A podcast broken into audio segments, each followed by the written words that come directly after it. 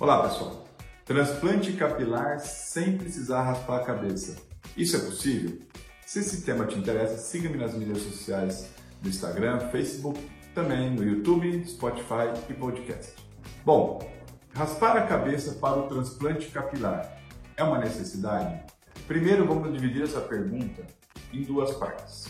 Existem três circunstâncias aonde a gente tem que falar sobre raspar a cabeça. Um, a área doadora, tá? A área doadora, que é a área que a gente compreende toda a parte posterior e lateral da cabeça.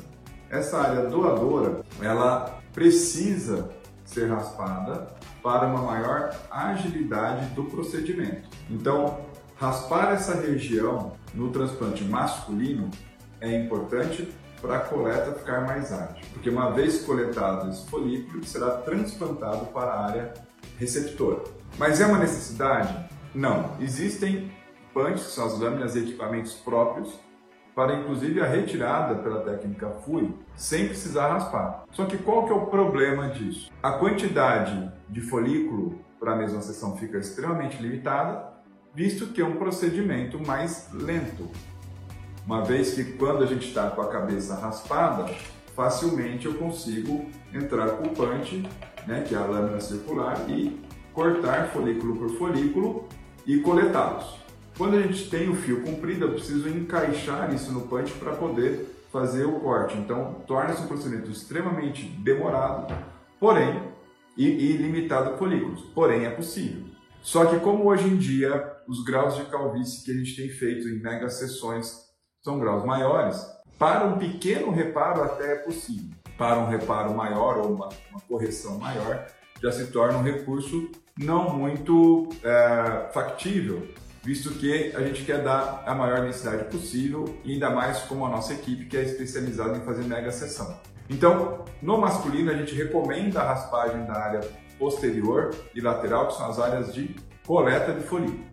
No transplante feminino, como a mulher tem o cabelo mais comprido, a gente rebate esse cabelo, raspa uma pequena área, coleta dessa pequena área e o próprio cabelo que foi rebatido ele tampa essa região. Depois o cabelo aqui vai crescer normalmente. A gente deixa de uma maneira que o próprio cabelo solto ele vai cobrir a região, ou se ela quiser usar um rabo de cavalo, também vai ficar imperceptível. A área do implante precisa ser raspada? Não necessariamente. Obviamente que na mulher a gente não vai raspar.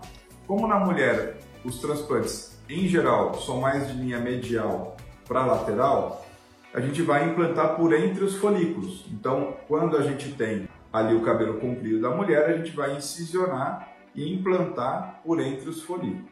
No homem também é possível fazer dessa forma. Só que como geralmente ele vem com uma área frontal já exposta, ou até uma área superior ou uma coroa exposta, a gente acaba raspando para ficar mais prático e fazer tudo de uma vez só. Da mesma forma como a coleta no interfolicular, né, da mesma forma como a coleta de folículo comprido é mais demorada, a implantação interfolicular também vai se tornar mais demorada porque eu preciso rebater esses fios, fazer as incisões e a colocação do folículo. Então, para o transplante feminino, sim, a gente faz sem raspar, obviamente, a gente não vai raspar a cabeça da mulher para fazer a implantação, a gente vai raspar somente a área doadora, uma pequena parte, de maneira que o próprio cabelo comprido dela tampe essa região, então a gente raspa aqui e vai implantar no meio de onde ela já tem o cabelo anteriormente.